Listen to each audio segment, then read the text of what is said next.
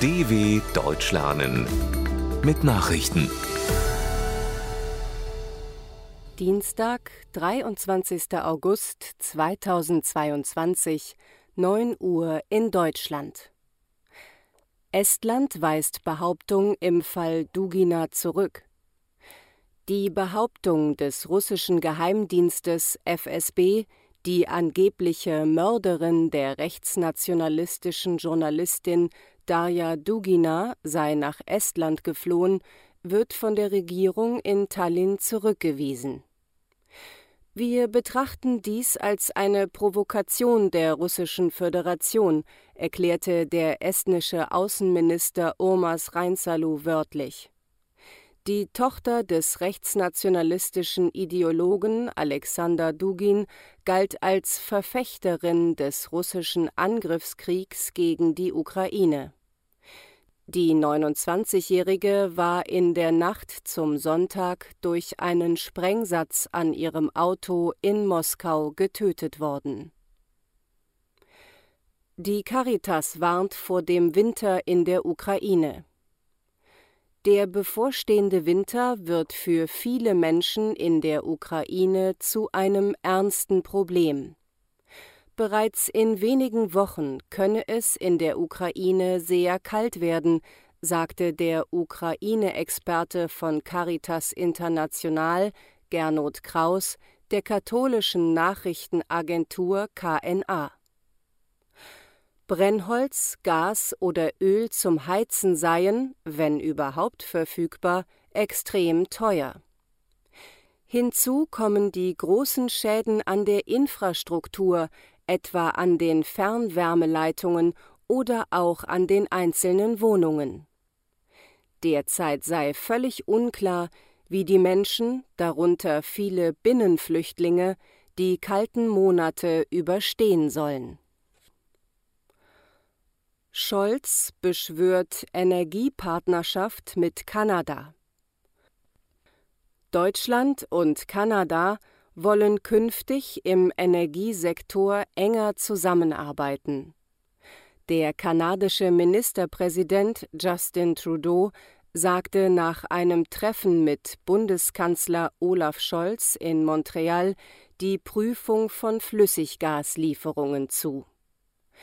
Der deutsche Regierungschef betonte, das nordamerikanische Land werde auch bei der Produktion grünen Wasserstoffs eine zentrale Rolle spielen. Die Autokonzerne Mercedes-Benz und Volkswagen möchten in Kanada zudem Rohstoffe für die Batterieproduktion beziehen In Mexiko wurde ein weiterer Journalist ermordet. In der südmexikanischen Stadt Chilpancingo ist der Journalist Fredit Roman auf offener Straße erschossen worden. Er wurde vor seinem Haus im Auto von einem Motorrad aus getötet Roman arbeitete mehr als 35 Jahre als Journalist, war Gründer der Wochenzeitung La Realidad und Kolumnist mehrerer lokaler Medien. Er ist der 15. Journalist, der in diesem Jahr in Mexiko gewaltsam getötet wurde. Im Bundesstaat Guerrero werden ganze Regionen von der organisierten Kriminalität kontrolliert, die oft mit Beamten und Polizisten zusammenarbeitet. Donald Trump will Ermittler ausbremsen. Nach der Durchsuchung seines Anwesens in Florida durch die Bundespolizei FBI will der ehemalige US-Präsident Donald Trump die Einsetzung eines neutralen Sonderbeauftragten erreichen. Dieser solle die bei dem Einsatz vor zwei Wochen sichergestellten Dokumente aus Trumps Regierungszeit einsehen. Zugleich solle die Prüfung durch staatliche Ermittler bis dahin eingestellt werden, fordern die Anwälte des 76-Jährigen in einer Klageschrift.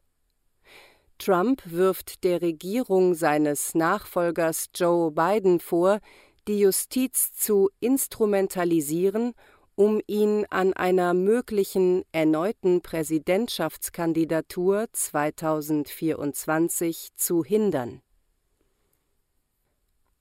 Schweiz meldet massiven Gletscherschwund. Die Gletscher in der Schweiz haben zwischen 1931 und 2016 die Hälfte ihres Volumens verloren. Das geht aus einer neuen Studie hervor, die Wissenschaftler der ETH Zürich und der Eidgenössischen Forschungsanstalt für Wald, Schnee und Landschaft erstellten. Sie glichen mehr als 20.000 historische Bilder mit aktuelleren Messungen ab. Der Vergleich zeige deutlich, dass es einen markanten Gletscherschwund gegeben habe. Seit 2016 beschleunigte sich der Eisverlust sogar noch. Laut Daten des Gletschermessnetzes GLAMOS schrumpfte das Volumen in den vergangenen sechs Jahren um weitere 12 Prozent. Soweit die Meldungen von Dienstag, dem 23.08.2022. dw.com/langsame Nachrichten